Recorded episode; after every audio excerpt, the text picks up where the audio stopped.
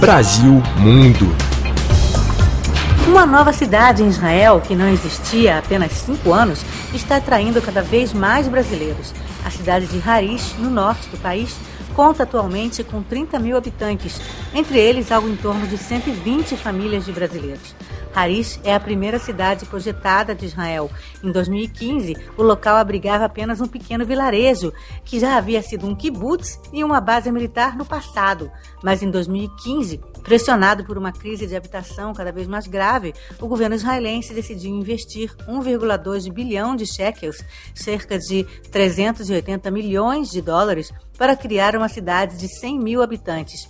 A ideia era atrair moradores para a periferia norte do país oferecendo preços mais em conta, principalmente para famílias jovens em busca do sonho da casa própria. É o que conta o administrador de empresas paulista Gabriel Eigner, 66 anos, que mora em Harish desde 2017 pouco tempo depois de migrar para Israel. Quando eu cheguei aqui, ainda era um mega canteiro de obra, né? Eu fui a terceira família de brasileiros aqui, que chegou em Harish, e existiam duas irmãs que moravam aqui, uma delas já nem mora mais em Hadiz, mudou aqui próximo para um, um Mochaf.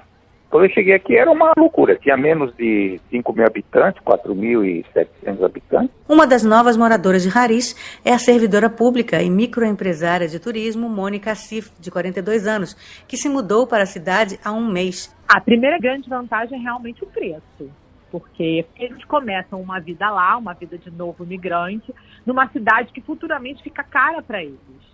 Então eles descobrem que eles não têm condições de ficar nesses centros de Israel, nessas cidades grandes.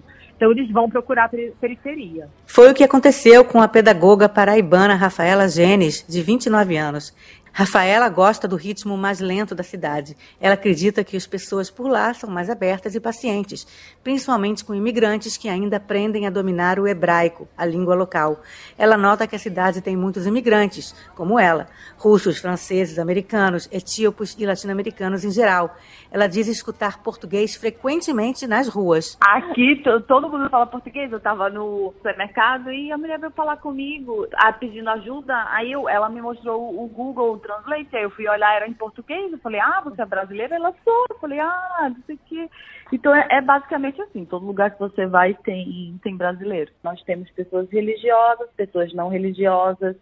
Temos pessoas com bandeiras LGBT no prédio, então a gente tem uma variedade de pessoas convivendo nessa diversidade e todo mundo convive muito bem. Daniela Cresce, de Tel Aviv, para a Rádio França Internacional.